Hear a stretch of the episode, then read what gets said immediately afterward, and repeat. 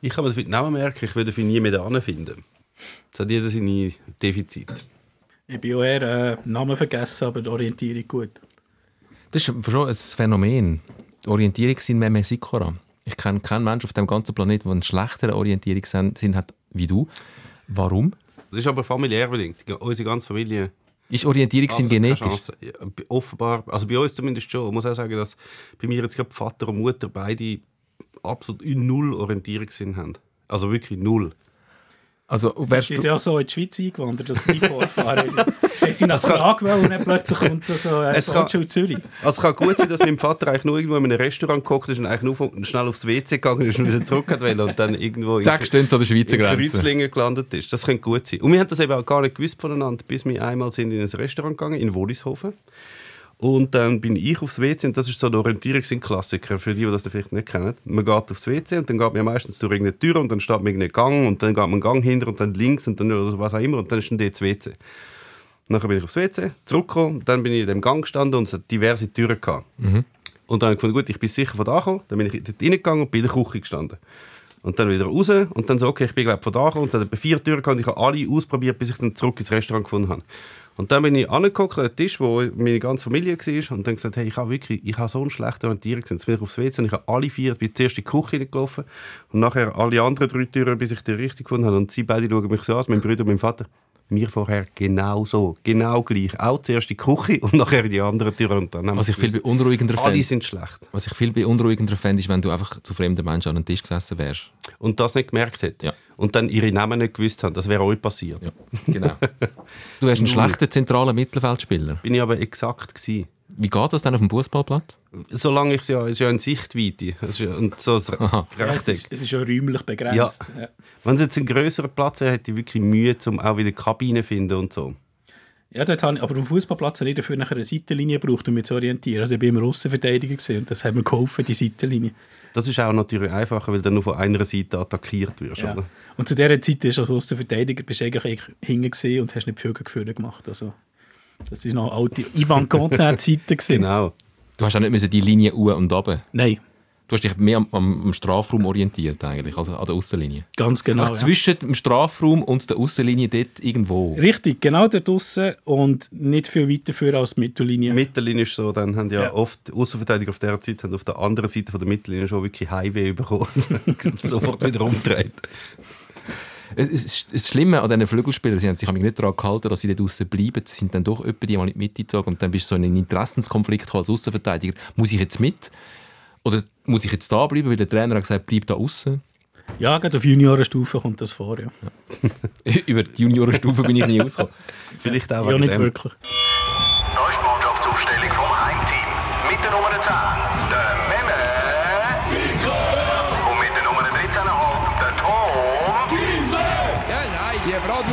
sowieso keine Ahnung. So. Liebe Kinder, wenn ihr Fußball-Scout werden von Beruf, wir haben einen Mann bei uns heute, der, der euch ganz fest kann sagen kann, wie man das wird. Der Oliver Zesiger. Ciao zusammen.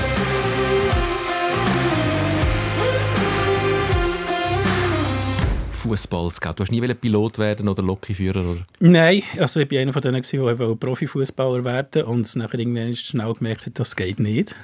Und äh, dann habe ich mir nachher etwas anderes ausgesucht, was mir Spass macht. Ja, aber die einen, die Profifußballer werden und es nicht lange, die, werden, die machen einfach ein Fußballheftchen andere Oder werden Radiomoderator. Gehen zum Radio. Ähm, wie wird man Fußball-Scout?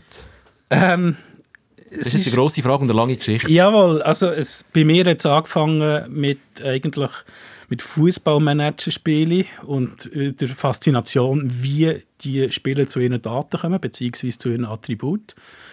Und es hat sich nachher weitergezogen, bis ich nachher selber auch anfangen bei Football Manager. Und heutzutage gibt es äh, Schulungen, Kurse, ähm, das gibt ganz viel im Ausland, in der Schweiz noch nicht so.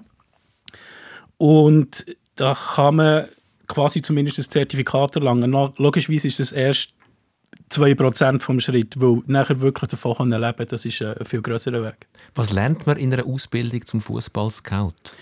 Ähm, Ich stelle mir das relativ datenlastig vor. Mm, nicht unbedingt, nein. Ähm, Daten kommen erst später dazu. Also ganz banal, als ich in Manchester war, 2017, ähm, haben wir angefangen mit, was, die, was ist die richtige Kleidung für Fußball-Scout sein, weil du bist natürlich... Lektion 1, wie ja, lege ja, ich mich ja, ja, an? absolut, absolut, weil du bist natürlich dort, du musst 90 Minuten musst du dem Spiel folgen, du, du darfst nicht irgendwie ausgehungert dort sein oder äh, kurz vor dem Verdursten sein und du solltest etwas tragen, wo locker ist und die nicht be beschränkt und wo ähm, dem Wetter angemessen ist.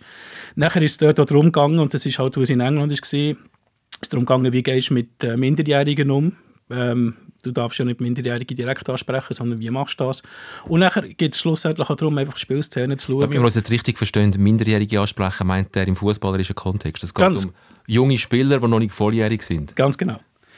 Ganz genau. Und ähm, nachher ist es eben auch darum gegangen, dass wir nachher äh, Spielszenen anschauen und bewerten. Und was, auf was muss man schauen.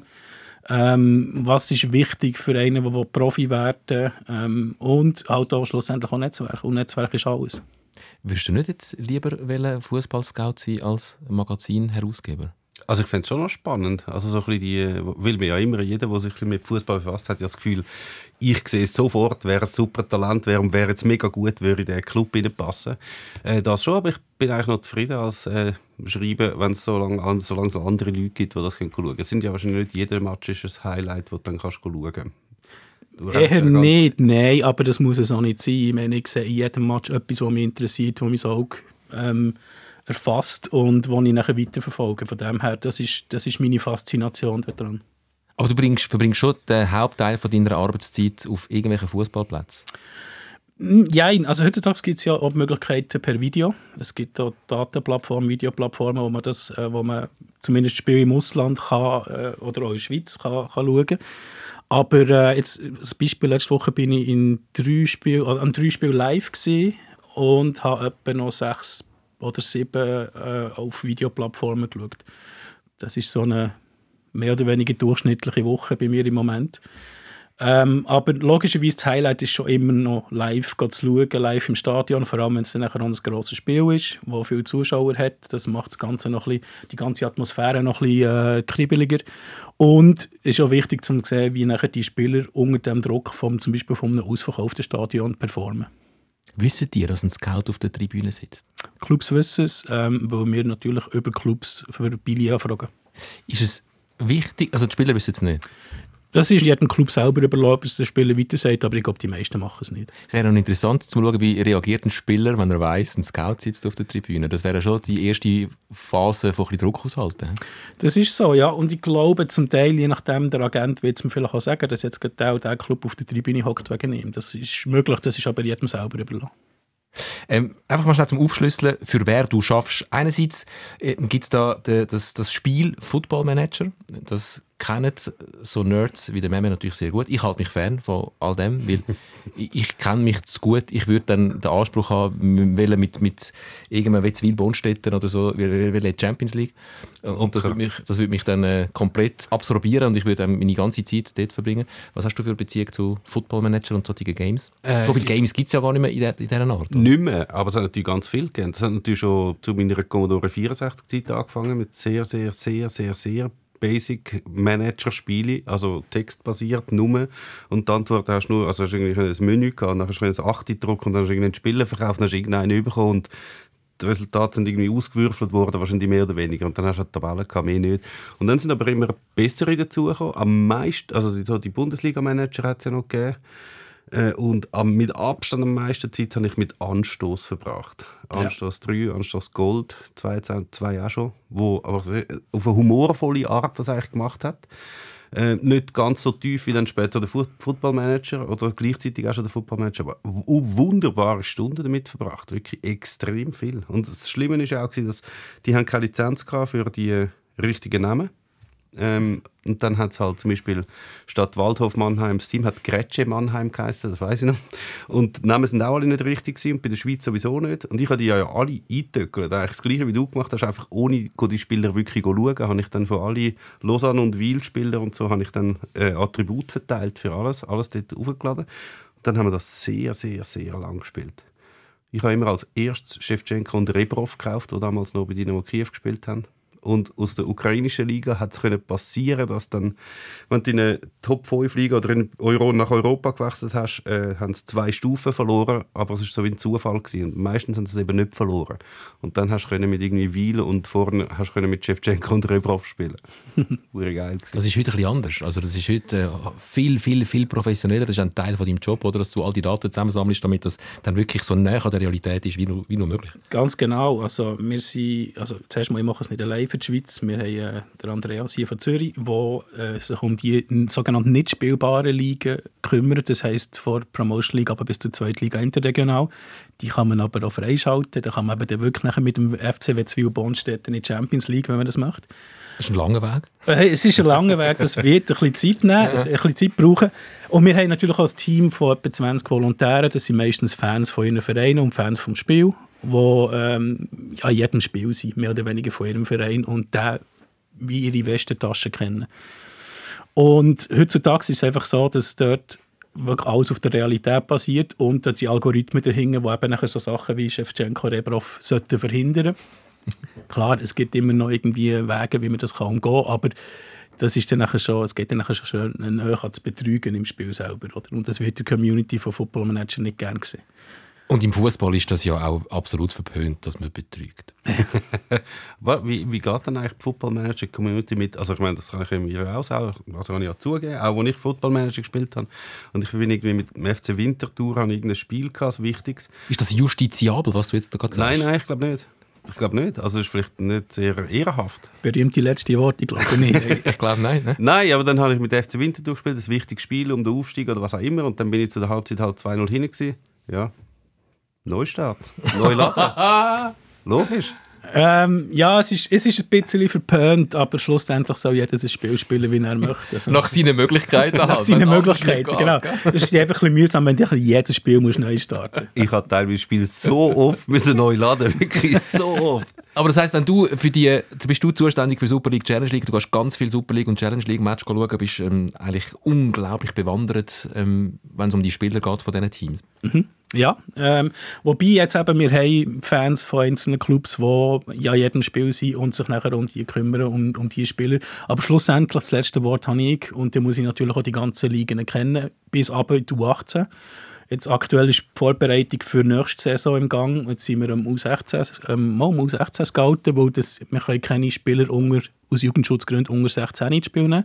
Aber die werden ja im Verlauf des nächsten Jahres werden die auch 16 und dann müssen wir die schon kennen. Ah, auch im Football Manager darfst du keine mindere oder unter 16-Jährige Genau, ja. ansprechen. Äh, Weißt, du, der, der Aufwand ist absolut enorm. Also wirklich. in- Also weißt, für, für das, wie viele Leute dann tatsächlich mit einem U16-Spieler vom FC Luzern in Verbindung kommen, wenn sie das Spiel spielen, das sind ja dann sehr wenig, weil die wenigsten spielen wahrscheinlich schon mal die Schweizer Liga. Und das andere, die entwickelt sich ja im Spiel, wenn man in einer anderen Liga spielt, oder die U16-Spieler von Luzern, und werden dann vielleicht irgendwann gut, aber wahrscheinlich nicht. Die meisten kommen nie mit denen in Berührung.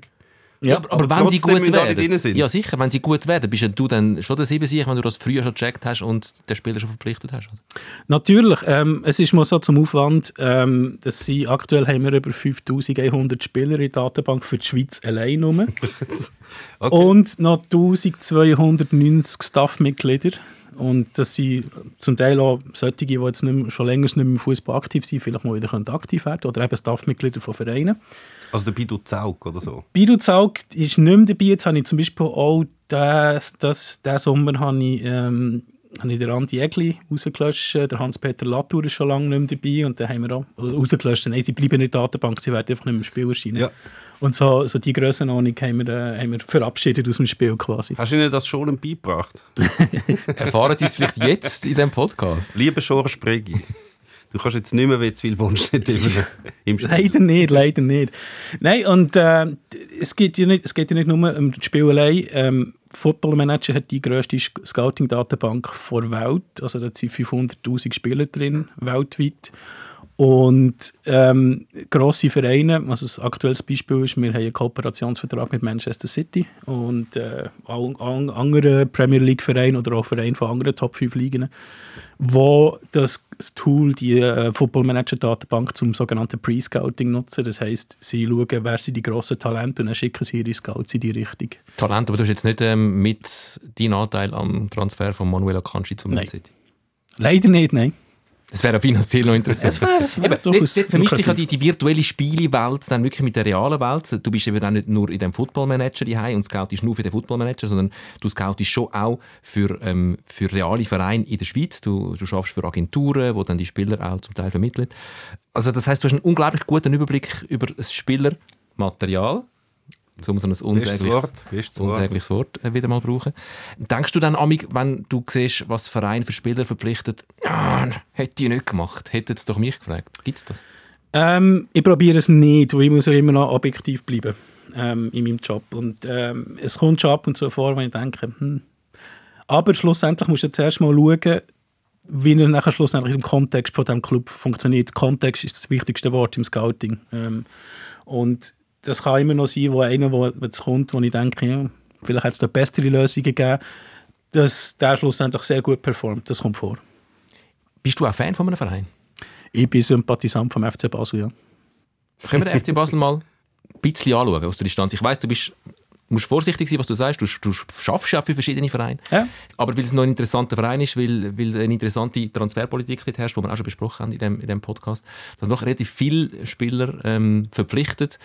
Ähm, ist auch eine Herkulesaufgabe für einen Trainer wie der Alex Frey, dann, all die Spieler einzubauen und so. Wie, wie siehst du jetzt, sagen wir mal aus Fanperspektive, mit deinem Wissen als Scout auf, auf das, was der FC Basel so ist als Gebilde? Also ich finde es sehr interessant, die ganze Strategie. Ähm, ich habe letztens ein Interview gelesen mit Max Legat, dem Chef-Scout, und er sagt, eben, sie, sie gehen bewusst auf Spieler, die eigentlich ein Level zu hoch sind für den FC Basel.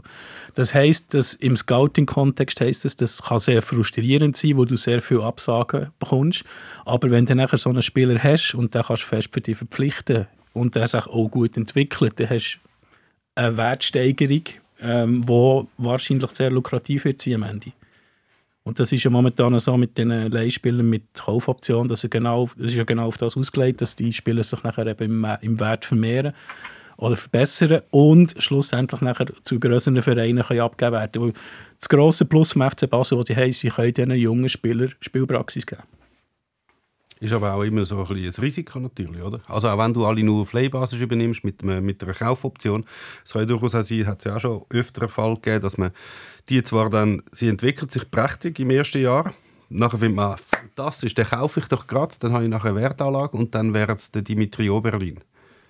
Das ist durchaus so. Es wie aber einfach nicht weiter, oder? Das ist sicher so, ja, aber es gibt natürlich auch den anderen Weg. Jetzt zum Beispiel, gut, den Walter Burger haben sie, die- haben sie direkt verpflichtet, der hat ja im ersten Jahr zum Teil auch Innenverteidiger gespielt und deswegen hat er nicht so einen bleibenden Eindruck hinterlassen. Und jetzt diese Saison ist er nicht mehr wegzudenken aus der, aus der Mannschaft, weil er halt im zentralen Mittelfeld agiert. Aber ähm, ja, es ist halt, die, die Leihen mit Kaufoptionen sind halt dafür da, das, ähm, das Risiko zu minimieren. Und das ist auch wieder etwas vom Scouting, was Scouting macht. Es ist nicht nur neue Spieler zu entdecken, sondern es ist vor allem auch Risikominimierung bei Transfers. Du willst so viel Augen wie möglich und so viele Meinungen wie möglich über einen Spieler haben. Und dafür ist Scouting auch da. Wie fest unterscheidest du zwischen äh, tut der Mannschaft gut und äh, ist erfolgsversprechend und ist eine gute Wertanlage? Ist ja beides relativ wichtig. Jetzt aber beim FC Basel von außen gesehen hat man so das Gefühl, äh, die Wertsteigerung steht fast ein im Vordergrund. Bei anderen Vereinen hat man eher das Gefühl, es geht darum, ein, ein, ein Team zu bilden, das auch Titel kann holen kann. Ähm, wie wertest du die beiden Aspekte? Es kommt immer darauf an, da gibt es natürlich Parameter, die wir nicht kennen. Und das ist in der Schweiz häufig die finanzielle äh, Voraussetzung, die der Club hat. Und darum kann ich das nicht so werten, weil wir nicht wissen, klar, logischerweise die, ähm, die Schweizer Vereine müssen ja inzwischen ihre Finanzen offenlegen, aufgrund von UEFA-Bestimmungen. Aber auch dort äh, wird man nicht unbedingt schlau daraus, wie die finanzielle Situation wirklich aussieht. Darum kann ich das nicht werten, weil das kommt immer auf die Parameter drauf an, die wir nicht kennen. Aber ich meine, jetzt in deiner Arbeit, so als Scout, ähm, welcher Aspekt ist wichtiger? Jetzt völlig losgelöst von einem Verein. Für einen Schweizer Club ist wahrscheinlich die Wertanlage, das ist ein bisschen ein blödes Wort, aber die Wertanlage wichtiger. Vom Spielermaterial? Vom die Wertanlage, die Wertsteigerung. Äh, ja, im im Französisch heißt es immer «mettre en valeur». Ähm, eben, das ist wahrscheinlich ein bisschen wichtiger, aber du du ja nicht nur Spieler verpflichten, wo du hoffst, dass, sie der Wert, äh, dass, dass der Wert größer wird, sondern du verpflichtest nachher auch Spieler, die eben ins Team passen und das Team besser machen. Darum ist dort ein guter Mix vorhanden, also sollte ein guter Mix vorhanden sein. Und eben in der Schweiz ist es halt einfach immer noch wichtig, dass du kannst Spieler verkaufen kannst, das ist ein wichtiger Teil von den Einnahmen. Und wenn du jetzt aber so eine Wertanlagensammlung bist, wie der FC Basel zum Beispiel, was heißt denn das für, ich meine, die sind nicht mal bekannt für ihre gute Nachwuchsausbildung. Was heißt denn das? Das heißt, wenn wir jetzt die Strategie fahren, wir holen einfach die Spieler, die am meisten Potenzial haben, um ihren Wert zu steigern, dann würde es ja heißen, Nachwuchsabteilung schnell einstellen. Ja, also für den FC Basel ist der, äh, ganz sicher ähm, der Nachwuchs immer noch sehr wichtig. Und es ist halt Das so, sieht man aber schon nicht so jetzt. Im Moment sieht man es nicht. Ähm, es hat aber auch David Degen so gesagt, eben, er will vom Nachwuchs ein bisschen mehr sehen, ein bisschen mehr ähm, Gi- Gier, Profifußballer zu werden. Und das ist etwas, was ich selber zum Teil auch sehe, wenn Junioren scouten, ist eben, dass sie nicht so die letzte Gier können entwickeln können, die es nachher braucht, um den letzten Schritt von U21 jetzt in die erste Mannschaft zu machen. Es gibt Ausnahmen, das ist super, aber eben, ähm, ich sage immer, uns geht es fast ein bisschen zu gut hier in der Schweiz. Das ist, niemand muss für sein Leben können, äh, bestreiten, Profifußballer werden. Das ist alles so ein bisschen, ein, ich will, aber eben, ich muss nicht, ich bin nicht gezwungen dazu.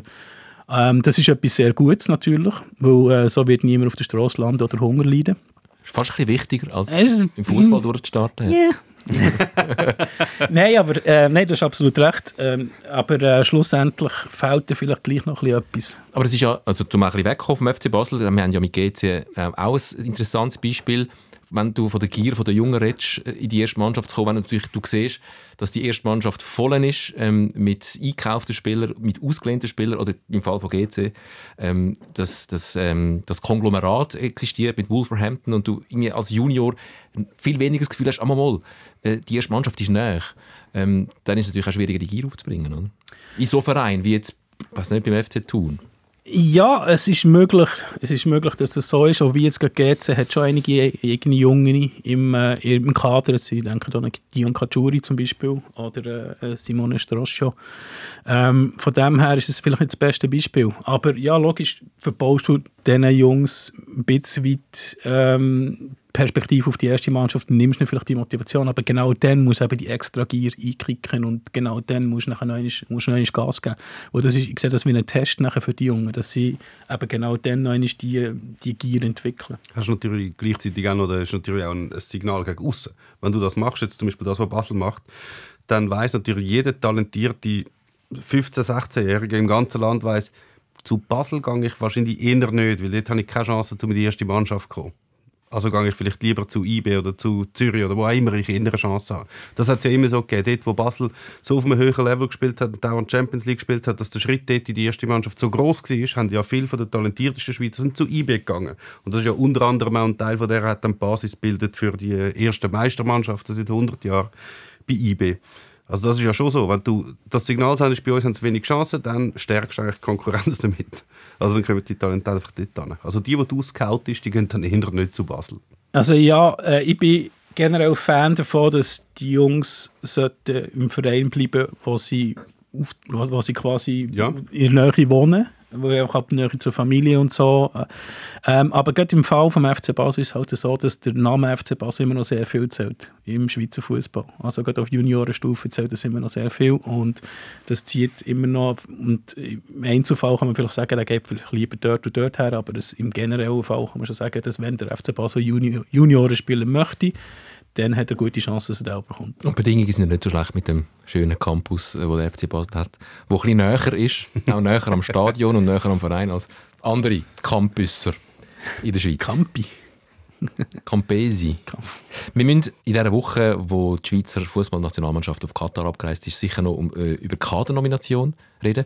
Äh, auch aus deinem Blickwinkel natürlich interessant, weil du äh, die Spieler alle gut kennst und auch die Gegner wahrscheinlich äh, nicht so schlecht kennst. Ich möchte schnell einen Einschub machen. Wir haben noch etwas aufzulösen von letztem Mal. Das mittelschöne Liebli, Das Aromatliebli. das Aromat-Liebli, das der Fabio Landert bei uns gelassen hat, ähm, das Fernando Torres-Liebli, ähm, wo ihm Unglück gebracht hat.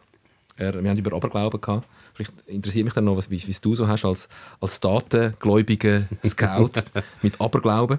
Ähm, und der Fabian hat das verlosen und es sind natürlich ganz viele Bewerbungen eingegangen. Sehr, sehr viele schöne. Ich kann leider nicht alle vorlesen. Ähm, nur zum Beispiel der Gregi Flückiger hat mir auf Insta geschrieben, habt ihr das Aromat Milan Trico mit Torres und Fabio Landert schon vergeben? Ich wäre dankbarer Abnehmer und äh, will versuchen, den Fluch für Fabio zu beenden. Beim EM-Final 2008 war ich im Deutschland-Trikot auf einem sichtbehinderten Platz. Erste Reihe bei der Eckfahne hinter der unsäglichen 400-Meter-Bahn im Ernst-Happel-Stadion. Torres hat direkt vor mir den Siegtreffer bejubelt. Er ist mir also noch etwas schuldig. Sehr schön.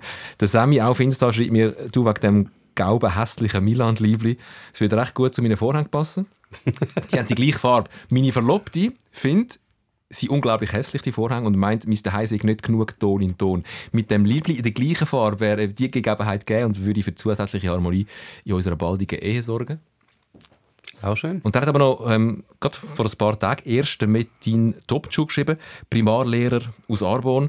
Und ich habe ihn dann schnell angerufen und er hat ihm gesagt, erklär doch schnell selber, wieso dass du das Liebling brauchst. Es geht vor allem darum, seinem Freund Tobi äh, ein Geschenk zu machen. Ich brauche das, weil mein Kollege einen schlechten Geschmack hat, was Liebli anbelangt. Er sammelt Fußball-Liebli, er hat an die 100 und ich habe gehört, dass das Design grässlich ist. Ich habe es dann nachher noch gegoogelt, mir gefällt es auch nicht und dann könnte es wirklich sehr gut auf seine Sammlung passen. Das ist der Punkt eins. Der zweite Punkt ist, mein Kollege ähm, oder mein Freund, wo die Fußballpassion mit mir teilt, der ja, der hätte so einen Hang zu dem Fußball Aberglaube. Nicht, dass ich dem gefeit wäre, aber er hat das noch ein bisschen ausgeprägter und ja, wir sind irgendwie immer ein bisschen schuld an Niederlagen. Also ich habe zum Beispiel schuld, dass wir das Cup-Final verloren haben, weil ich meine zerrissenen Jeans vom Cup-Halbfinal äh, nicht gewählt habe. Und ich wäre einfach froh, wenn mir oder seine Söhne, wo der Schirm öffnet in der Wohnung drinnen, was ja auch absolut ein No-Go ist und dann zur Niederlage in Winterthur geführt hat, wir werden früher oder später wieder an das FC St. Gallen Debakel ankommen und dann könnte man einfach dem die Schuld zuschieben und wir wären nicht mehr, wir wären nicht mehr die Bösen. Jetzt weiß ich im Fall, gell, jetzt haben wir gerade 7-2 gewonnen in Sia. Ich weiß im Fall gerade nicht mehr, ob man das Liebling wirklich will. Wenn das noch so viel Unglück bringt, dann habe ich gerade ein bisschen Schiss, aber mal, eigentlich täte es uns gut, dass wir so ein bisschen aus der Schusslinie kämen. Gibt es da auch einen Grund für, für Sieg? Also das 7-2 gegen Sion, hat er dann dort auch einen Grund, wieso das, das passiert ist? Hast du deine verrissenen Jeans zum Beispiel angehabt? Der weiß ich im Fall nicht. Also ich habe jetzt gerade von meinem Chef äh, Schuhe geerbt und seitdem haben wir gegen die GC gewonnen und 7-2, ähm, aber das darf ich jetzt mit Tobi eben nicht sagen. Es ist mir nachher immer der Schuh tragen. Sehr schön. Also, das gehört dir, Metin, das Shirt, oder besser gesagt dem Tobi. Er weiß das jetzt halt schon, wenn er den Podcast äh, lost, obwohl er erst im Dezember Geburtstag hat. Kennst du die Aberglauben-Geschichte als Daten? Gläubiger Mensch? Natürlich kenne ich sie von den Spielern her, ähm, die, die zuerst mit dem rechten Fuß ähm, dreimal hüpfend auf das Spielfeld laufen oder so.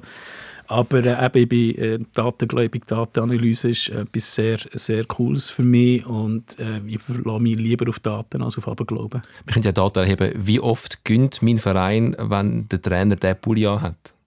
Das wären dann auch Daten. Wäre wär Daten, aber ich glaube... Kausalität ein bisschen schwieriger. Richtig, und die Aussagekraft schlussendlich auch nicht gross.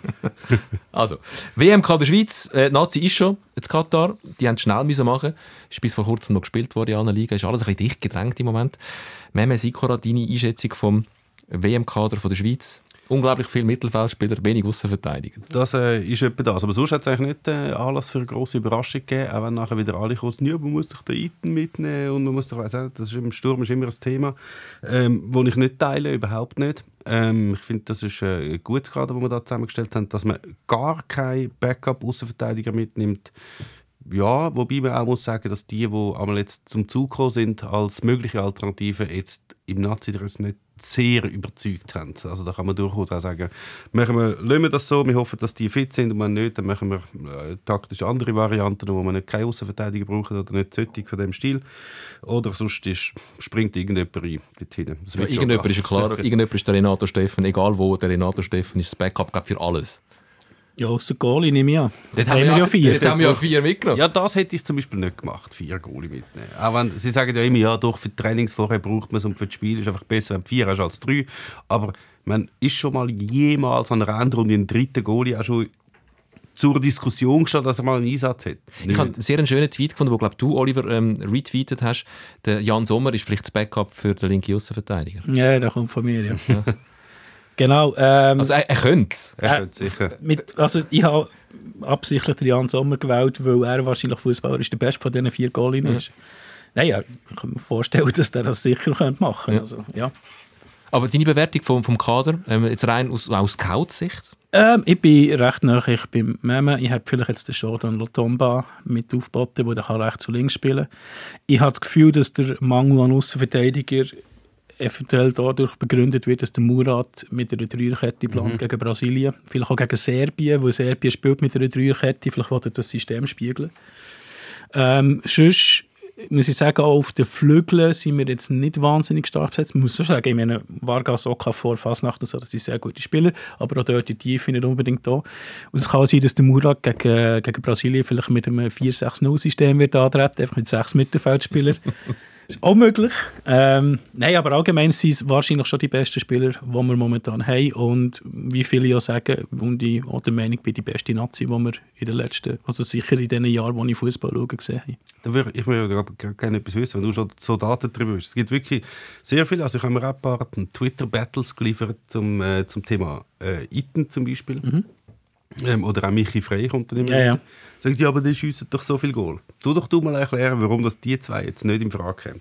Also bei Michi Frey kann ich es auch sagen. Bei Michi Frey können es alle sagen, oder? Da geht es wahrscheinlich vor allem schon auch um Chemie in der Mannschaft. Und der Muri ist dann ein Harmonie ähm, suchender Mensch. Ich glaube, der wird, ah, das ist jetzt eine Unterstellung von mir, das Gleichgewicht in der Mannschaft potenziell durcheinander Jetzt, bringen. wir sind da am Datenreden, jetzt kommt da mit dem ESO-Seich da. Herr Scout.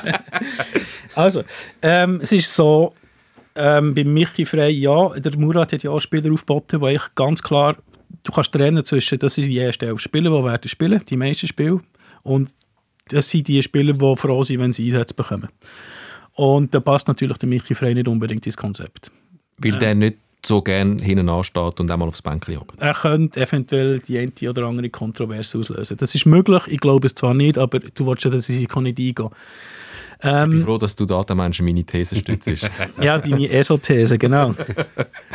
äh, und wegen Cedric Itten, ich habe das Gefühl, ich kann jetzt da nicht aus Datensicht schauen, aber ich habe das Gefühl, dass mit dem Haris Seferovic die Sturm, Mittelstürmerposition schon besetzt ist. Klar, logisch, der Brelembolo wird wahrscheinlich spielen, aber mit dem Haris Seferovic hast du einen Stürmer, der ein bisschen ähnlich ist wie der Cedric Itten und dann willst du nie nachher noch eben einen Noah vor, der könnte eine andere Dimension geben im Sturm, anstatt noch einen zweiten äh, oder ein Cedric Itten oder der zweite Haris Seferovic. Also da geht es um die Zusammenstellung von der, von der Rollen, die jeder Einzelspieler einnimmt. Und es spielt wahrscheinlich auch noch eine Rolle, wer gegen wer bis jetzt, also wenn du jetzt vergleichst, Seferovic und Iten, ist natürlich auch so, dass Seferovic in der Nazi schon sehr viel äh, wichtige Goal geschossen hat, sehr viel Goal geschossen hat und auch gegen alle Level von Gegnern. Der Iten schießt zwar viel Goal in der Super League, hat aber jetzt zum Beispiel in der Nationalmannschaft hat er zwar auch Goal geschossen, aber halt gegen Gibraltar und gegen, weiß nicht was, Litauen und ja, die ambitionlosen Gegen Mannschaften, Bulgaren. die wissen, wie verteidigen geht. Ja, einfach gegen die, wo es vielleicht ein bisschen einfacher ist für einen Schweizer Nationalstürmer zum Goal zu schiessen als gegen Frankreich und Portugal, wie das der halt der Seferovic gemacht hat. Und das ist halt schon eine Stufe. Ist halt bei, bei Michi Frey sagt man das ja auch. Er schießt zwar viel Goal in Belgien, aber er schießt viel Goal gegen die Mannschaften, die hinten raus sind, oder? Lommel. Ja, und gegen so, so, ja. Sachen. Ja, ja. Gegen Eupen. Sind die noch genau. sind die ja, Charleroi, Ja, Mechelen und so.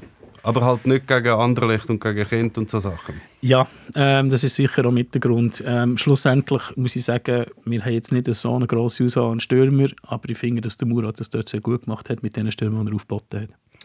Ähm, es ist keine Kontroverse losgegangen, aber man hat einfach festgestellt, es sind relativ wenig welsche Spieler in der Schweizer Fußballnationalmannschaft in diesem Aufgebot. Es sind, glaube ich, zwei. Zakaria, Edi Milson, Ja, dann ist dann fertig. Ähm, und beide jetzt auch nicht wahrscheinlich als, ja, wer weiß. Beides eher äh, Ersatz, Ergänzungsspieler in dem Kader. Ähm, ist das einfach Zufall? Ist das äh, fehlende Nähe von Murat Yakin zu der Romandie? Was, was ist da der Grund? Nein, also ich finde, die, die ähm, in Frage gekommen wären, jetzt Andi Zekiri, äh, Zekiri Amdouni oder so, die spielen halt jetzt nicht regelmäßig. Ein Babu. Babu spielt auch nicht, also der hat ganz wenige Minuten gemacht diese Saison. Äh, eben Jordan Latomba hat jetzt vielleicht noch gesehen, einfach weil er halt polyvalent ist, auf beiden Seiten kann spielen und er spielt da relativ regelmäßig in Nizza. Aber sonst ist halt einfach im Moment die Auswahl an französischsprachigen Spielern nicht so wahnsinnig gross und ähm, sie spielen auch nicht, was der Grund dafür ist, weiß ich auch nicht. Also das, das muss man ja jeder individuell anschauen. Ich, ich, habe das Gefühl, der Meme hat sicher einen Grund, wieso das momentan Also nicht so viel... ich kann natürlich auch noch Thesen. Aber es ist natürlich so, dass, dass äh, wenn man jetzt mal die dominierenden Clubs anschaut, wo, wo Spieler rausgebracht haben in den letzten Jahren oder Jahrzehnten fast schon mittlerweile, sind das alles Deutschschweizer Clubs gewesen. Die haben natürlich auch teilweise mit Welschen gespielt, aber so die Welschen Clubs, die größeren, die auch bekannt sind zum, für, oder wo immer wieder mal einen Spieler rausgebracht haben, sind halt schon sehr viele Jahre in der Versenkung verschwunden. Also über Servet ist runtergefallen, Lausanne ist runtergefallen, Sion ist äh, ein Spezialfall. Also die sind alle, die hat es wie gar nicht gegeben, eine lang. Ähm, und die haben wie andere Probleme gehabt, als jetzt noch Spieler auf die große Bühne zu bringen. Jetzt haben sie dann wieder angefangen. Also Servet hat immer noch eine bekannte, äh, äh, also beachtete Juniorenausbildung und Lausanne jetzt auch wieder, also sind ein paar rausgekommen. Aber die sind wie noch alle zu jung. Eben, das sind so Amdunis und Sekiris, sind jetzt alle erst knapp über 20. Die können dann sicher wieder, äh, werden sicher wieder eine wichtige Rolle spielen. Aber in dieser Zeit jetzt halt vorher ist halt einfach nie ein welcher Club irgendwie äh, hat eine Rolle gespielt und äh, wäre gut gewesen, wenn du dort rausgekommen wärst, dort spielen in dieser Zeit. Es hätte immer wieder können Welcher das schaffen, hat da zwischenzeitlich immer wieder eine geschafft, aber es sind halt die Chancen sind schon größer, wenn du einen Club hast in dieser Region, wo halt gerade gut ist und gute Nachwuchsausbildung macht, dass dann auch mal einen aus dieser Region rausbringst. Imeri, also wenn man du 21 anschaut, Ja, hat es wahrscheinlich Das ist so die erst. Generation, eben. Genau, ja. Ja, beim Kastriot ist es wahrscheinlich auch am Wechsel gelegen, dass er bei IBE nicht von Anfang an Stammspieler war und dort halt wertvolle Zeit äh, verpasst hat. Aber es ist Aber er ein ist- ein geiler Spieler. Ja, fantastischer Spieler. Ich schaue dem so gerne zu. Ja. Ähm, ich hätte mir den äh, Schritt ins Ausland zugetraut, äh, diesen Sommer. Übrigens, wie an Philipp Ugrinic schaue ich wahnsinnig gerne zu. Das ist eine Naturgewalt, die ja. technisch einfach auch stark ist. Ähm, auch ihn sehe ich früher oder später mit einem Nazi-Aufgebot, nehme ich jetzt mal an. Sicher. Also Wenn- die beiden werden eine, Rolle, eine wichtige Rolle spielen, glaube ich. Absolut. Und eben, ähm, und das wird, also in Zukunft sieht glaube ich, unsere Nazi gut aus. Vielleicht haben wir dann nicht mehr die ganz grossen Spieler, die jetzt hier von Shaka und Shakiri, aber es sieht immer noch sehr gut aus. Also du meinst, ähm, Ugrinic oder Imeri, ähm, die hätten, hättest du die gerade direkt zu einem grösseren Club ins Ausland geschickt? Ich habe immer gefunden, sehr ein vernünftiger Schritt ähm, zum Club Nummer 1 in der Schweiz und von dort aus dann äh, vielleicht noch eins weiter. Nein, ich bin ja der Meinung, dass der Schritt äh, zu IB und nachher ins Ausland, wenn es so weit ist, dass das der richtige Schritt kann sein kann. Was erwartest du von dieser WM, wenn du mal ähm, über alle Nationen schaust? Was ist dein Favorit? Ähm, ich habe mich, also ganz ehrlich, meine Vorfreude hält sich arg in Grenzen. Ähm, Geht es dir wie so vielen und uns auch? Also das Einzige, was mich bis jetzt gefreut hat, ist ein super ähm, Vorstellungsvideo von der Schweizer Fußballnationalmannschaft gesehen. Also kommunikativ haben sie einen riesen Schritt nach vorne gemacht. Auch das äh, Nordirland-Video mit dem Murat und der Schocki habe ich super gefunden. Das hat so leichte Vorfreude ausgelöst, aber auch noch auf das Match von, von Schweizer Nazi. Ähm, ich habe das Gefühl, also man, man redet ja viel von Brasilien und von Argentinien. Äh, Brasilien hat klare Schwachstellen der Außenverteidiger, aber offensiv sind sie das bestbesetzte Team. Immerhin haben sie Außenverteidiger. Ja, ja Mensch, sie, sie müssen nicht die freistoß äh, Männchen aus dem Training herstellen. ähm, und ähm, ja, europäisch ist es immer so ein bisschen so, dass die Mannschaften, die vielleicht in Frage kommen, aktuell nicht ganz so in Form sind und vielleicht auch ein bisschen, ein bisschen mehr Verletzte haben. Ähm, also ich glaube, äh, wer war jetzt gewesen? England hat jetzt mit dem ähm, Reece James, glaube ich, einen, einen wichtigen Spieler verloren. Und ähm, ja, ich bin mir nicht so sicher, wie ich das soll bewerten. Also ich, ich glaube schon, dass Argentinien und Brasilien Top-Favoriten sind. Ich glaube aber auch, dass gerade für Argentinien wegen Messi eventuell der Druck der auch könnte zu gross sein. Wo du, jeder will, dass der Lionel Messi seinen Weltmeistertitel feiert. Und das Letzte kann, Gelegenheit jetzt. und wir wissen ja, der Lionel Messi mit ganz grossem Druck, und wir reden hier von WM-Finaldruck und so, das ist nicht immer das Beste für ihn. Darum kann man vorstellen, dass Brasilien, also in meinen, in meinen Augen ist Brasilien der Top-Favorit. Was ähm, gibt es für Neuentdeckungen? Spieler, die du schon auf dem Radar hast und wir alle nicht? Ja, meine Neuentdeckungen spielen noch nicht in der WM. Also ich habe da den äh, einen Brasilianer auf dem Schirm, der jetzt mit 16 in der Brasi obersten brasilianischen Liga debütiert hat. Der Endrik heisst der. Der hat auch schon Goal geschossen. Ähm, logischerweise, der wird wahrscheinlich zwei bis sieben Stufen zu hoch sein für einen Schweizer Club, aber es ist gleich gut zu wissen, was jetzt da, ähm, oder wer jetzt da neu ähm, zu den Top, Top, Top-Talenten vor der Welt gehören. Nur schon, damit man nachher kann sagen ich habe es immer gewusst. Logisch. Also ich muss sagen, wir von Football Manager haben zum Beispiel einen Ardon Yashari und einen Fabian Rieder sehr früh auf dem Radar gehabt Ja. als, als, To- als Top-Talent. Und äh, sie zwei, ich glaube zwar nicht, dass sie zu viel mehr Einsatzminuten kommen, aber nach der WM wird man sie zwei müssen im Auge behalten, ganz klar. Ich schaue ähm, Jamal Musiala von Bayern und von Deutschland schaue ich wahnsinnig gerne zu. Ja. Ähm, ein super Spieler. Ähm, die Franzosen haben wie immer eine gute Mannschaft. Den Kamavinga finde ich ganz gut, schaue ich auch wahnsinnig gerne zu. Ja. Ähm, ja, und schlussendlich wird's, also ich finde sowieso, dass WM-Turnier im, im Scouting sind sie, überbewertet, weil die Spieler, die dort nachher auffallen, die kannst du nicht zahlen. Und die Spieler, die weniger auffallen, die kannst du auch nicht zahlen.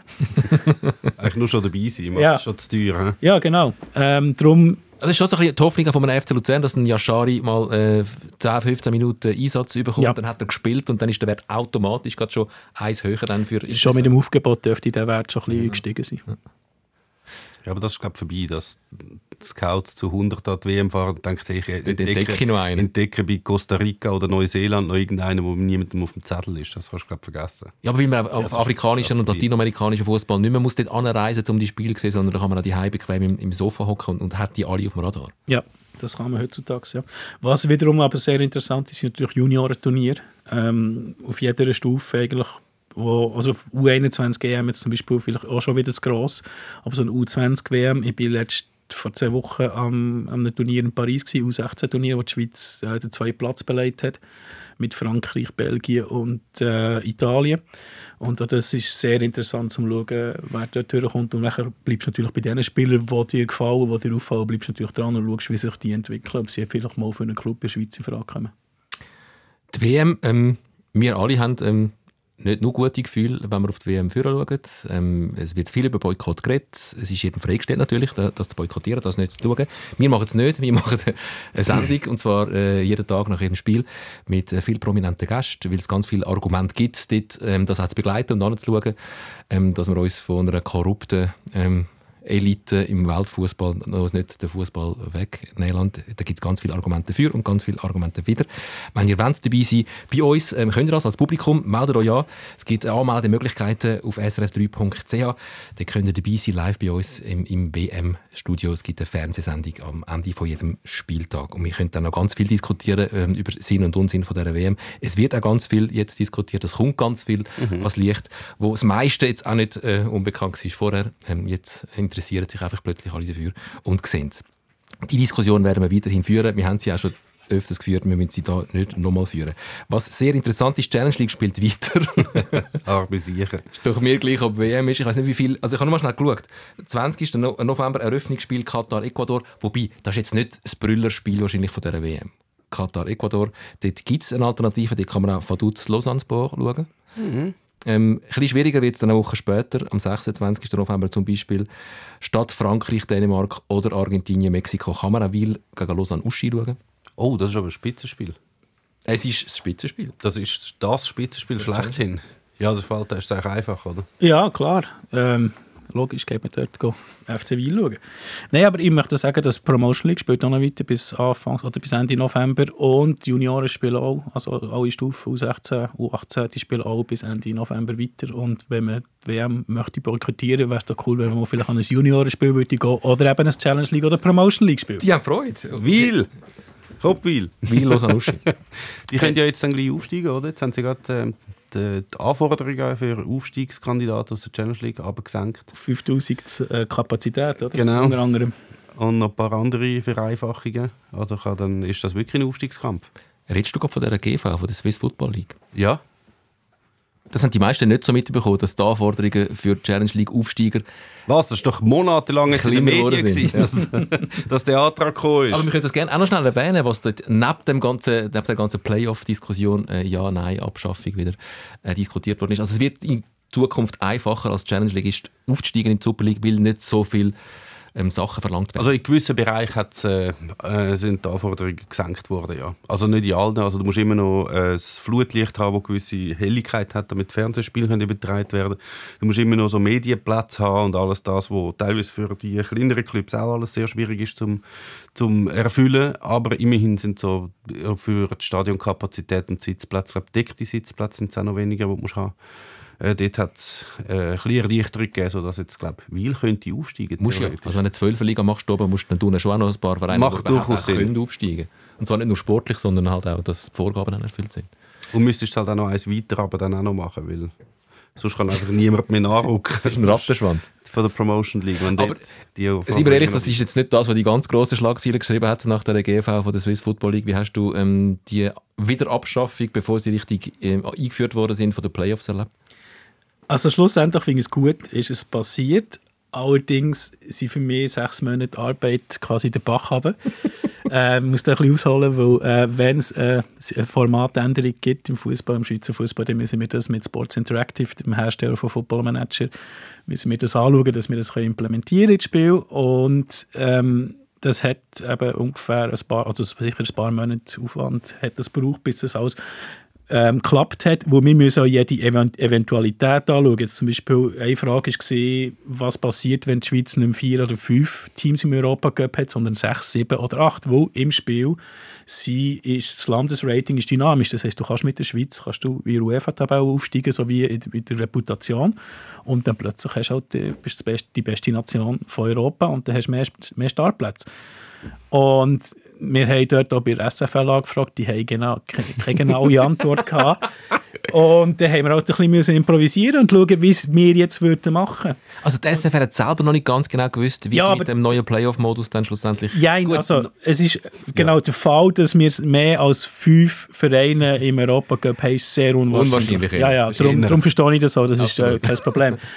Und nachher ist das Spiel am 8. November rausgekommen und am 11. November hat, hat die Clubs den uh, Playoff-Modus wieder gekippt. So ist quasi das Spiel drei Tage nach Erscheinen schon wieder veraltet gewesen. Also, anders gesagt, im Football Manager 23 gibt es mit der Schweizer Liga Playoffs gibt es ab der Saison 23, 24 Playoffs. Es gibt allerdings inzwischen schon Möglichkeiten, wie man das wieder aus dem Spiel rausnehmen kann. es gibt Mods yes. und mit dem Winter-Update, also dem Transfer-Update im Winter, das nachher im Februar rauskommt oder im März, dann wird der Modus natürlich auch geändert werden auf einen schottischen Modus. Meme Sikora als treibende Kraft in dem Ganzen. Ähm, du bist nicht der Einzige, aber du hast dich doch schon vorne angestellt, in dem ganzen Bemühen, die Playoffs noch zu kippen haben ihr nicht an Football Manager und an Oliver Cesiger gedacht? Nein, das, das ist wirklich die einzige, die einzige, der einzige Stakeholder, wie man so schön sagt, wo wir vergessen haben zu informieren. Aber jetzt, wo, ich, wo mir das alles wieder bewusst wird, wir haben ja auch eine Anfrage bekommen von Sports Interactive, weil die haben ja immer, ähm, also für die, die es nicht wissen, das sollte ja alles möglichst authentisch daherkommen und so weiter. Und dann gibt es ja auch die Pressekonferenzen und nach der Pressekonferenz, also dann virtuellen Pressekonferenzen, stellen äh, Journalisten von verschiedenen Medien Fragen und damit das authentisch überkommt, wenn es dort auch richtige Namen von diesen Medien haben. Und dort sind wir mit dem 12 auch angefragt worden, ob wir dort mitmachen Also ich habe natürlich Recht gekauft, um den Namen zu benutzen, für 1 Pfund. Mhm.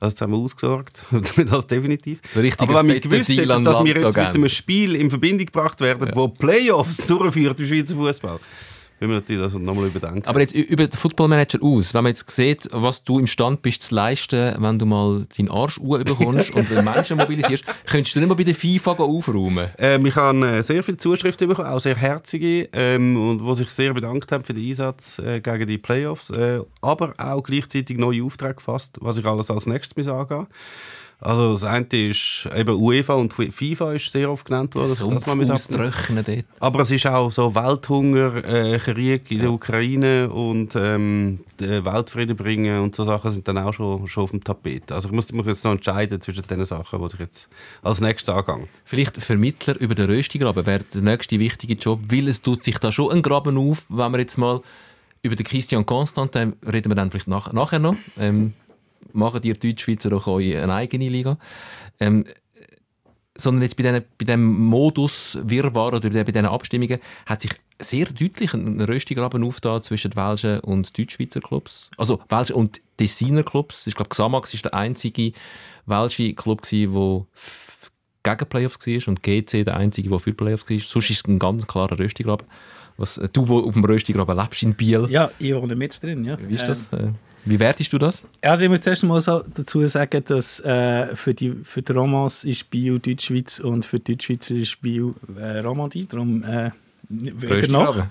Weder noch. Ähm, ich habe das Gefühl, dass man in der Romandie erstens mal ein bisschen weniger konservativ ist als in der Deutschschweiz, sowie auch ein bisschen, mehr, ein bisschen opportunistischer. Weil man sieht momentan, der Abstand zur Spitze von der Roman-Clubs ist doch noch relativ hoch. Servet macht das sehr gut diese Saison. Auch Sio macht es gut, ähm, bis aufs letzte Spiel. Und ähm, ich glaube, dass man dort die Chance wirklich sehen, dass vielleicht wieder mal ein Roman-Club könnte Meister werden, weil es eben ein den Zufallsfaktor Playoff drin hat. Ähm, das sehe ich ein bisschen so. Aber ich glaube, sie sind offener gegenüber Ideen, wie man das Ganze anders kreieren kann, als jetzt vielleicht wir in Deutschschweiz. Vielleicht kann der Sikor einfach zu wenig Französisch und Ja, hat es denen das zu wenig können richtig. erklären. Das ist völlig richtig. Ist das der Grund? Das ist, äh, ja, mit denen habe ich sehr wenig Kontakt gehabt, aber da habe ich natürlich Leute auf die angesetzt, äh, die das dann trotzdem noch gemacht haben. Aber sehr schön ist übrigens, jetzt darf man zwar wahrscheinlich nicht erzählen, aber ist ja gleich, aber es ist, ist jetzt ja vorbei, aber es ist einfach wa- wahnsinnig cool.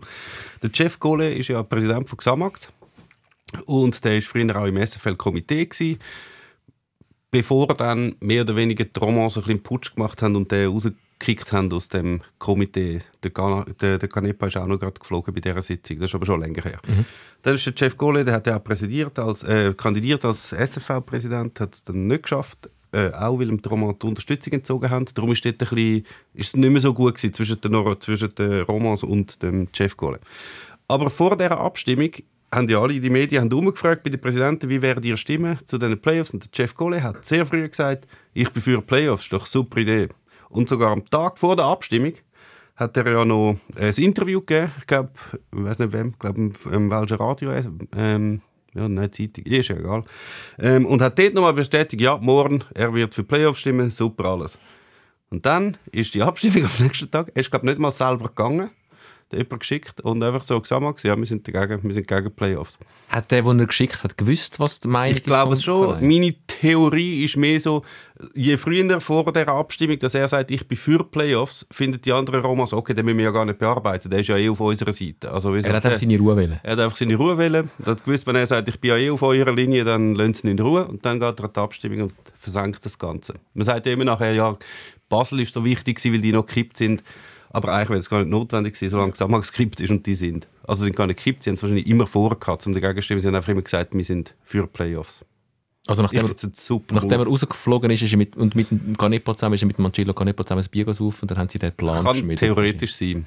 Kann der Canepa Französisch? Ich weiß es nicht. Ich habe mit ihm noch nie Französisch geredet, aber Ich ich, kann ja auch nicht Französisch. Ich auch nicht. Aber die, die Röstigraben-Diskussion ist jetzt schon ein bisschen omnipräsent. Jetzt ist bei dem Playoff äh, ist, bisschen, ist, ist, ist der Röstigraben ein bisschen aufgerissen. Ähm, der lässt sich wahrscheinlich durchaus wieder kitten. Ähm, jetzt hat der Christian Constantin aber auch wieder Öl ins Feuer gerührt. Leider äh, langt uns das Thema nicht zu diskutieren in der Fernsehzeit. Die ist leider abgelaufen. Aber ähm, wir werden sie noch weiter besprechen müssen. Im Podcast, hört euch den Podcast an, ladet ihn euch ab oder ähm, streamt ihn auf srf.ch audio, überall dort, wo ihr Podcasts hört.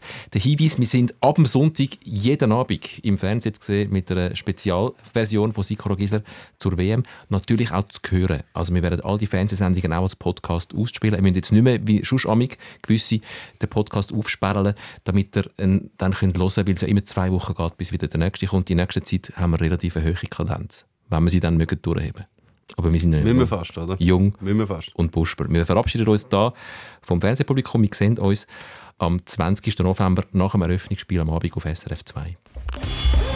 Von Challenge League bis Champions League. Der SRF Fußball Podcast Sikora Gisler. Christian Constantin. Wo soll man anfangen? Muss man mit Mario Balotelli anfangen? Vielleicht zuerst. Also ich möchte zuerst mal sagen, ich bin wahnsinnig dankbar, dass es den Christian Constantin gibt. Wenn ich das SFL wäre, würde ich an den Fußball Awards irgendwann, wenn er nicht mehr Präsident vom FC Sion ist, würde ich den Lifetime Award for Entertainment übergeben. Ähm, Er weiß, wie das Game läuft. Durchaus. absolut. Er ist der Einzige, der zu 100% begriffen hat in der Schweiz, dass Fußball Entertainment ist. Und dass der auch aber wirklich ausreizt. Aber es ist, es ist schön, dass es ihn gibt und es ist schön, dass er so etwas macht. Nur nicht immer die Mittel, die er dazu benutzt, sind nicht immer ähm, die besten. Aber Also angefangen hat es ja mit dieser ganzen Stinkefinger-Aktion von Mario Balotelli, wo ich persönlich, mein Gott, wenn ein Spieler mal den Finger... Findet ihr das schlimm? Nein, schlimm finde ich es nicht, sorry. Ähm, Ja, schlimm, so. schlimm finde ich es nicht. Ähm, es gehört sich aber halt einfach nicht und das ist eine gewisse Vorbildfunktion, die du hast. Und es hat ja in dieser Saison schon einen Fall gegeben, Samir Ramisi, der genau zwei Spielspielerinnen bekommen hat und deswegen umso, umso ähm, dümmer ist es, jetzt Mario Balotelli auch probiert. Gleichzeitig muss man sagen, die Spieler und vor allem der Mario Balotelli wird von den Tribünen provoziert bis zum geht nicht mehr Ja. Aufgrund von seinem Ruf logischerweise auch, aufgrund von das, weil er ein guter Spieler ist. Und dass man sich dort nicht immer kann im Zoom halten ist für mich auch klar. Also es kommt immer auf die Art von der Beleidigung und von der, darauf an, aber dass man das nicht kann, ist für mich eigentlich völlig klar. Also mich stört einfach so das Moralisieren und, und, und so die, die ganz, ganz grosse Empörung, wie ein Spieler mal emotional reagiert auf Aber ist die. Empörung, ist die Empörung so groß? Ich die Empörung ist, glaube mehr da, dass wie so die Enttäuschung, dass ein Spieler nach so vielen Jahren im Profifußball und so vielen Jahren immer provoziert worden ist, dass selbst dann immer, ich meine, du weißt, die Rechnung ist ja wie einfach, ich mache das und dann komme ich Sperren über. Also dass man dann nach einer Zeit nicht einfach findet, komm, ich will jetzt keine Sperre, also ich, ich habe mich einfach im Griff, ich mache es jetzt nicht. Das ist glaube mehr so wie so. Wie Oder man machen. Mario Balotelli. dann ist es ihm einfach egal. Also, er ist jetzt ja nicht so, dass er schon lange davon träumt, dass er ja kein Spiel will verpassen vom FC Sion. So ist es ja nicht. Also ich habe, ich habe festgestellt, dass die Aktion mit dem Mittelfinger eigentlich von allen mehr oder weniger mit Belustigung aufgenommen worden ist. Und die meisten haben gesagt, ja, da ist sie jetzt die erste haarsträubende Aktion von Mario Balotelli. Nein, die wirklich erste haarsträubende Aktion war nachher sein Post. Gewesen. Ja gut, okay, ja. Das ist lange nicht die erste. Also, ihr habt schon wieder vergessen, dass er Torken durch Lausanne gezogen ist, oder? Nach dem ersten Spiel. In seiner Laut- Freizeit. Laut Pablo Iglesias ist ja dort kein Alkohol geflossen. Er hat ja anscheinend dort im ihr Disco nachgefragt. Aber Ja, dann. ja, dann. Ja, der darf Also im glaub, Ausgang weißt- machen, was er will. Wenn Also, ich früher irgendwo in, in Disco gegangen bin, vielleicht noch jünger, als ich hätte dürfen überhaupt rein und meine Mutter hat nachher später angerufen und gefragt, ob, ich irgendwelche, ob sie mir irgendetwas ausgeschenkt hat, hätten die wahrscheinlich auch gesagt, nein, nein, ist ja alles, alles safe. Ja, nein, Ich habe nur ein paar Zucker getrunken oder was auch immer. aber mal kurz zusammengefasst, nachher kommt ein Post von Balotelli, da geht's, äh, man kommt auch gar nicht so draus. Es ist Mafia und es ist Alles. Korruption und die Schiedsrichter und, und der Konstantin äh, findet das natürlich super. Jetzt hat er so einen, so einen ähm, wo, wo, wo wie so der Winkler vorne wegläuft und er dann geht hinten rein und, und redet von, oh, was sind so, es, ich zitiere, ist ja dann auch einfach, wenn du der Blick bist, lütst du dann einfach dann schnell im Konstantin, Ja, ja, hast garantiert ein gutes Interview. Es gibt Regeln für Deutschschweizer Clubs und solche für die Romans. Macht doch in der Deutschschweiz eure eigene Meisterschaft. Äh, no, dachte die Zeit der Sklaverei sei vorbei. Also Hanebüchen, aber ja, man kann es äh, unter Entertainment abbuchen. Aber er macht da einen Punkt auf, ähm, wo irgendwie man das Gefühl hat, der schwelt nicht nur bei ihm, sondern dass sich Romans, jetzt abgesehen von dieser ganzen Playoff-Diskussion, benachteiligt fühlen. Ist das komplett von der Hand zu weisen? Nein, und zwar aufgrund von der Sprache. Und ähm, da habt ihr im 12 Meme Ja. mal einen Artikel gebracht, den ich zusammen auch mit dem äh, Silvan angeschaut habe. Ähm, es ist so, dass unterbewusst ein Schiedsrichter eigentlich eher für die Sprachregion pfeift oder für das Team aus der Sprachregion pfeift, wo er selber auch redet. Und das ist halt jetzt einfach so aktuell sein. Im, in der Super League von allen Schiris sind zwei Romans. Ähm, und einer davon ist aktuell verletzt mit Lionel Judy und ein Tessiner, der Rest sind Deutschschweizer. Und das ist, aber es passiert, ich muss ganz klar sagen, es passiert unbewusst. Und das ist halt ähm, ein Problem, dass es aus meiner Sicht zu wenig Romanschiri hat. Ähm, und das ist durchaus so, dass dort eine Bevorzugung von Deutschschweizer Teams stattfinden Also hat der Christian Konstantin recht? Äh, er könnte, also wenn man jetzt die Studie, die ist ja also breit abgestützt, muss man sagen, die muss man auch sagen, die geht auf beide Richtungen, gell? Also es ist nicht nur die Deutschschweizer die den Trauma benachteiligen, sondern auch die Trauma die Deutschschweizer benachteiligen. Und es ist aber auch ein sehr kleiner Bereich. Es ist nicht so, sie tun es nicht massiv benachteiligen. Also das kann sein, dass das, also offenbar mit Daten kann man das belegen ist alles natürlich diskutabel. Sie haben dort zwar in die gr- gross angelegte Studie wirklich alles berücksichtigt, wie viele Zuschauer im Stadion, in welcher Tabellenlage dass die spielen und so, aber gleich kannst du ja doch nur messen in gelben Karten. Also sie geben dann zwar mehr Karten, jetzt kannst du natürlich sagen, ja, sie einfach mehr Karten, weil die anderen Romans sind oder eben Deutschschweizer, oder hat es halt einfach bei diesen Spielen halt, ja, hätte man die gelbe Karte nicht müssen geben, dann hätte man sie müssen geben. Also, dass die Romans sich einfach so grundsätzlich benachteiligt fühlen, das stimmt einfach nicht. Aber es kommt halt jedes Mal wieder auf, also bei allem. Dann gibt es jedes Mal, wenn es bei den SFL Awards, die einmal im Januar stattfindet oder so, Grössenordnung, wo so die besten Spieler gewählt werden. Dann wird immer das beste Team von der Super League gewählt. Und es ist logischerweise auch aufgrund der Resultate, die die Welschen halt in den letzten Jahren gemacht haben, niemand oder maximal ein Welscher in dem All-Star-Team oder von einem welschen Club. Das hat natürlich jedes Mal wieder so, ja, Benachteiligung, so, die holen ja nur Deutschschweizer einfach so. Und das stimmt einfach nicht. Ich glaube, es wird auch ein bisschen zelebriert, gell? weil es kommt gut an. Also wenn der Konstantin anstatt, wir werden immer benachteiligt, dann hat es ganz viele, die hinten dran stehen und finden, jawohl, ja, das findet ja St. Galler genauso, dass man immer gegen sie pfeift. Das findet ja jeder Fan, Ja, äh, die Schiedsrichter pfeifen vor allem gegen unsere Mannschaft. Ja, ich finde, jetzt geht aber auch, wenn es ums Weltschland geht, dass man, ich will es nicht pauschalisieren, aber doch in meiner Erfahrung zum Teil zu sehr oder zu wohl fühlt in dieser Opferrolle. Und das auch wie ein verhindert, dass eben die Clubs nachher grösser werden, wachsen und schlussendlich um Titel mitspielen. Weil wenn, ist der, wenn hat der letzte äh, Weltclub äh, die Schweizer Meisterschaft gewonnen? Das müsste irgendwie Servet 98 oder so Servet 99. oder? 99, ja. Voilà. Und noch im Finalissima gegen Lausanne. Ah, ja, das waren noch Zeiten. Stell dir das vor. Nein, und, nachher, äh, eben, und dort hast du nachher, äh, nachher die, schlechten Zeiten angefangen von ja wie auch für Lausanne mit den Konkursen und so weiter und so fort. Und das Potenzial ist riesig. Also Servet hat, ähm, also Genf hat pro Einwohner die höchste Talentdichte.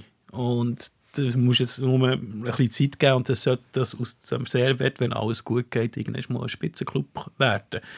Jetzt passieren natürlich immer wieder Sachen, die das nachher verhindern könnten. Aber äh, ich glaube durchaus, und ich habe ja auch drei Jahre für Lausanne gearbeitet, ähm, ich glaube durchaus, dass das Potenzial im Westschweizer Fußball so ist, dass man irgendwann mal wieder einen Schweizer Meistertitel feiern kann. Es muss einfach nur seriös geschafft werden und vor allem einfach auch äh, langfristig gedacht werden. Schöne Geschichte, wie, so, wie du zu Lausanne gekommen bist. Zu der möchte ich noch schnell kommen. Einfach abschliessend. Ähm, nach dem Ganzen verliert Sion gegen St. Gallen 2 zu 7. Es hat offensichtlich jetzt nicht für mehr Ruhe und Stabilität im Team gesorgt. Und ich habe jetzt noch nicht auf mein Handy. Natürlich wartet Christian Constantin mit Trainerentlassungen, bis wir fertig sind. Ich schnell auf mein Handy schauen. Wo ist Was geht? Ich hol schnell mein Handy. Das ist ein genialer Podcast. Schnell schauen, ob, ob schon irgendeine Postmeldung gekommen ist. Wieso ist, ist das? Nein, äh, ich habe das, äh, also Ich gar nicht. Ja, ich, ich habe noch vorhin gelesen, als ich daher gefahren bin, dass er noch ein paar Tage Bedenkzeit äh, braucht, bis er die Entscheidung trifft. Aber die Tendenz ist negativ. Also, sorry, Paolo Tramezzani, aber das sieht nicht gut aus. Du weißt schon, wieso dass er noch Bedenkzeit braucht. Er wartet einfach immer bis unserem Podcast durch. kann Ich kann da noch einen, einen berühmten Schweizer Radiomoderator kann ich da zitieren, Oh, jetzt wo Achtung. an dieser Stelle im Podcast, und zwar vor vier Wochen oder so, mit dem Waldemar Schön, dem Walliser, haben die beiden Herren, der Waldemar Schön und der Tom Gisler, darüber, haben, Ich frage nur nach, ich tue nichts. Keine These. gesagt, dass, eben, es ist doch so, der, der Ghost, der sagt, es ist ruhig richtig geworden. altersmilde und so ruhig geworden und alles Wüste. Und dann das. Ja, die These ist ja die, dass er schon äh, das Gefühl hat, er zieht sich jetzt langsam zurück und dann nach einem Nachfolger gesucht hat, jetzt den nicht gefunden hat und jetzt wieder zurück ist wie eh und je. Ja, aber ich glaube schon auch, dass er generell jetzt äh, ein bisschen ruhiger geworden ist und ich glaube, er befasst sich wirklich mit dem Abschied vom, äh, vom FC Sion. Aber er hat halt immer so, so, so ein bisschen Flashes of Old Constantin, die vorne dringen und das finde ich aber auch gut, das macht es ein bisschen, auch, ähm, bisschen- bisschen Also, weißt, das ist ja auch schon, also ich weiß nicht einmal, ob selbst Zion-Supporter, ob die das können, also weißt, kannst du über das lachen, da kommt das Kommuniqué. Dann ist das Kommuniqué, und du hast so, die Sprache ist ja schon sehr schwierig, also einfach sehr angriffig und so pauschalisierend. Und dann als Beispiel für das Sion benachteiligt wird, nimmst du einfach so drei Spielszenen, die es mal gegeben hat. Wo jeder Club von der Schweiz und von der Welt könnte 100 so Szenen liefern wo genau den gleichen Effekt hat. Du kannst einfach drei Szenen bringen und sagen, seht ihr, wir werden, immer, wir werden einfach benachteiligt, immer durchs Band. Das ist einfach lächerlich. Ja, Das ist das komplett habe ich ja gedacht. Äh, bei der Spielszene, der Kontext ist äh, interessant gewesen. Aber ich glaube, wenn es um Fans geht, ich glaube, die interessieren die Spielszene weniger. Ja, logisch. Sondern es geht darum, wir gegen den Rest der Welt. Mhm. Und Gerade im Wallis ist, glaube der, das Gefühl noch ein bisschen grösser, als jetzt wir, uns das, oder wir das von uns kennen. Und ich glaube, genau das Gefühl, das der auch vermitteln und heisst ja auch, hey, wir sind mit Mario Balotelli und den Fans im gleichen Boot, jetzt sind es wir und der Rest der Welt kann uns mal... Stade de Tourbillon, das kleine gallische Dorf. Genau, ja, Aber genau. was, was natürlich noch ein Unterschied ist, natürlich kann jeder Fan von einem Verein, vom AV Deutschschweizer Verein, sagen, wir werden immer benachteiligt. Aber das haben sie oft so, wir Romans. Also sie so, wir, also und Servet auch und alle gehören dort dazu. Also wir sind wieder eine breite und die werden das ja alle unterstützen. Also Servet, ja. wenn sie einmal nachfragen nach den SFL Awards, finden die, sagen sie immer so, ja sicher, wir werden auch benachteiligt. Also alle die werden benachteiligt. Aber es ist ja niemand, niemand, wenn St. Gallen findet, wir werden benachteiligt, sagen sie nicht, ja weißt, wir Deutschschweizer werden benachteiligt. Das sagt ja niemand. Weil es auch lächerlich wäre natürlich. Das wäre schon lächerlich. Ja gut, St. Gallen würde sowieso sagen, wir Ostschweizer werden benachteiligt, nicht wir Deutschschweizer. Ja. Wir und- wer wir und dann noch- Kreuzlingen. Wer gehört dann noch dazu, zu den Ostschweizer? Der FC Wil. Ich habe auf jeden Fall die Geste vom Balotelli, leider ist es dramaturgisch ein bisschen blöd gewesen, er macht dann gegen St. Gallen das 1 zu 0 per Penalty, das Trikot der, der zuene Schirm, wo auch soll einen, einen Mittelfinger symbolisieren scheint ähm, Finde ich eine sehr elegante äh, Form von Mittelfinger zeigen. Leider ist dann natürlich hinten raus ein bisschen blöd gelaufen, wenn du dann 2 zu 7 verlierst, dann hat es nicht mehr die ganz genau Ja, aber ähm, ich habe gehört, die sieb, diesen sieben Goals sind sieben Fehlentscheid vom Schiedsrichter. Wahrscheinlich auch schon. Definitiv.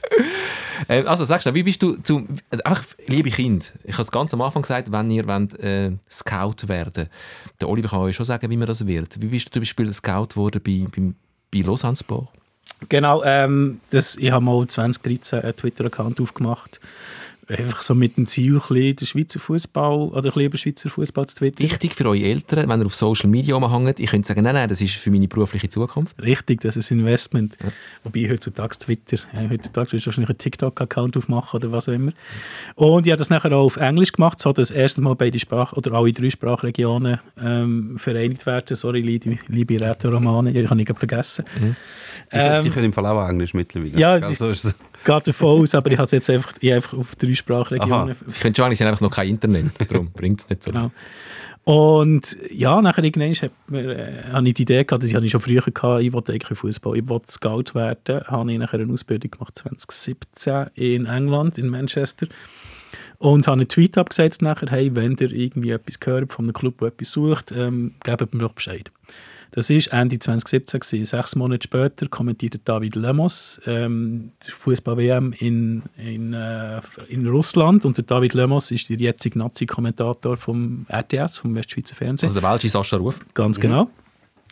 Und ähm, sein Co-Kommentator ist der Leonard Thür. Wir kennen ihn noch von Lausanne Servet, äh, Ex-Nationalspieler ebenfalls. Und im Lazarett. Der war ja immer verletzt. Gewesen. Ja, er ist sehr oft verletzt. Sehr das stimmt, ja. Das stimmt. Und Leo hat damals gerade eben ist neuer Chefscout geworden von Lausanne, hat äh, den Auftrag bekommen von, vom Club, dass er eine Scouting-Abteilung soll äh, aufbauen. Hat das dem David gesagt während der WM und David hat sofort geschaut, hat den Tweet, der sechs Monate her ist, zurückgedacht und gedacht, hey, ähm, du äh, frag doch mal den. Und dann haben wir zusammen telefoniert. Wir haben uns einmal getroffen zu Lausanne. Wir haben 30 Minuten zusammen geredet und nach 5 Minuten, und das sagen wir noch heute, nach 5 Minuten haben wir gewusst, dass es klappt. Dann ist es noch darum gegangen, den Pablo Iglesias zu überzeugen und dann sagt man einfach auch nach 5 Minuten nach 10 Minuten, hey, du, du bist ein Passionné. Also du bist ein Passionierter und ähm, von dem her hat das so geklappt. Heutzutage schaffen es immer mehr via soziale Medien im Fußball. Ich finde es gut, wenn Inputs von aussen kommen. Es wird aber demnach auch immer schwieriger für andere, es nachher wieder zu schaffen. Also es ist so, wo Plätze, gerade im Schweizer Fußball, die sind begrenzt. Ja. Und eben, ähm, jahrelang Fußballmanager spielen, das äh, befähigt einem dann schon auch zum Scout sein oder vielleicht sogar Sportdirektor. Es gibt ja Leute, es gibt ja Leute in diesem Raum, die geben das Heftchen raus, einfach damit sie irgendwann mal Sportchef werden. Du hast auch schon Anfragen gehabt als Ja, ja, Sportchef. durchaus, durchaus. Aber ich glaube ja, dass durchaus, dass ähm, die gehobenen ähm, Fußballmanager-Simulationsspiele, dass die zumindest, natürlich sind eins zu eins nachbilden, aber es werden schon sehr viele Aspekte berücksichtigt, wo dir zumindest das Verständnis geben, wie ein Club funktioniert, wie eine Mannschaft funktioniert, was du alles musst berücksichtigen, das ist schon extrem. Also finde ich extrem krass. Also ich kann von mir sagen, du hast gesagt, bevor ich spiele, ich, mache, ich spiele nicht mehr so viel, ich teste selber, aber was ich durch Footballmanager gelernt habe, oder andere Fußballspiele, ist halt einfach auch so äh, Sachen wie Vertragswesen, wie, wie tut man ein Kader zusammenstellen, welche, welche Spielerrollen passen zueinander, also du kannst nicht einfach nur mit zwei ins Mittelfeld stellen und sagen, hey, spielt, sondern du brauchst vielleicht einen, der ein bisschen mehr mit dem Ball agiert, der andere, der ein bisschen mehr zurückgezogen ist und ein bisschen Ball abfängt. Und halt auch, wie, eben wie, ein Fuß, wie du sagst, wie ein Fußballclub funktioniert. Und das hat mir wahnsinnig geholfen. Also ich sage jetzt mal so, als Kaderplaner, äh, dort durch, kannst viel lernen. Es gibt übrigens auch einen aktuellen Sportchef, der ein angefressener Spieler ist von Football Manager und es gibt einen aktuellen Super League Trainer, der ein angefressener Spieler war. Namen? Also vom Sportchef, wir haben es vorhin über seinen Vater gehabt. Und, äh, Okay. ja. und der Trainer ist, ähm, Also ein Walliser, meinst du? kann sein, ja, kann sein, ist möglich. Und äh, der Trainer ist aktuell beim äh, ich kann jetzt nicht, darf nicht sagen Spitzenclub, sonst, sonst äh, meint man den falsch, aber bei einem äh, guten, grossen Club in der Schweiz aktiv. Der Trainer. Ja, Äh, Also eher im Norden von der Schweiz. ja da geht das in die Richtung. ja. aber, ich, Also im Süden von der Schweiz und im Norden von der Schweiz. aber das muss ich sagen, beim Trainer ist es so, der hat während der Karriere alles auf Busfahrten hat er alles, Ja. äh, gespielt. Gehabt. Ist auch immer wieder dokumentiert worden. ah, Aber das lässt im Fall hat er nicht gejassen damit auf Busfahrten? Das hat man auch noch können, ja. Mhm. Das andere ist wirklich das mit den Verträgen auch. Also weißt wenn du reinkommst, was dort alles für Optionen noch drin haben, auf was muss rücksichtigen Und auch so die Sachen, die natürlich nur nachgebildet sind, wenn du jemandem den Vertrag nicht mehr verlängerst, dass der dann hässig wird und alles so Sachen, wie die Leute ersetzt, das merkst du extrem viel. Wir wir sind nicht nur ein, ein Fußball-Podcast, wir sind auch Lebenshilfe, das wissen wir schon lange. Und wir sind jetzt auch noch ein bisschen Berufsberatung. Jetzt weiss ich einfach nicht, wir sind am Ende von dem Podcast. Danke vielmals äh, für den Besuch. Oliver Cesiger, das war sehr spannend, ein Einblick auch in- Scouting. Jetzt weiss ich einfach nicht, wie pädagogisch wertvoll, dass wir jetzt schlussendlich rausgehen aus dem Podcast mit dem Tipp an Kind. Gamet viel Fußballmanager, verbringen viel Zeit vor dem Computer und auf Social Media ist auch ganz, ganz wichtig ob eure Eltern Freude haben an diesem Tipp. Ich glaube, eure Eltern zeigen euch einfach den Podcast dafür nicht. Und dann sind wir wieder im Reinen. Danke vielmals für den Besuch. Weißt du, wie man dürfen hier sein Nächstes Jahr kommt das neue Anstoß raus, gell? Ja, aber ich habe irgendwie so äh, Beta-Sachen gelesen, wo, äh, also, wo, wo nicht so verheißungsvoll sind. Kann man durchaus vorstellen. Jetzt tue ich sie langsam rausziehen, wenn ich nur schon Beta höre. Meine Beta, nein, das ist... Ähm, das ist so Nerdsprache. finde, das sollte man nachher einfach irgendwie so ein bisschen ruhig Wir lassen sie jetzt einfach da. Ich gehe jetzt noch einen Kaffee trinken und hole sie dann Los. In einer Stunde wieder ab. Ich wollte einfach das Gleiche wieder spielen wie früher. Die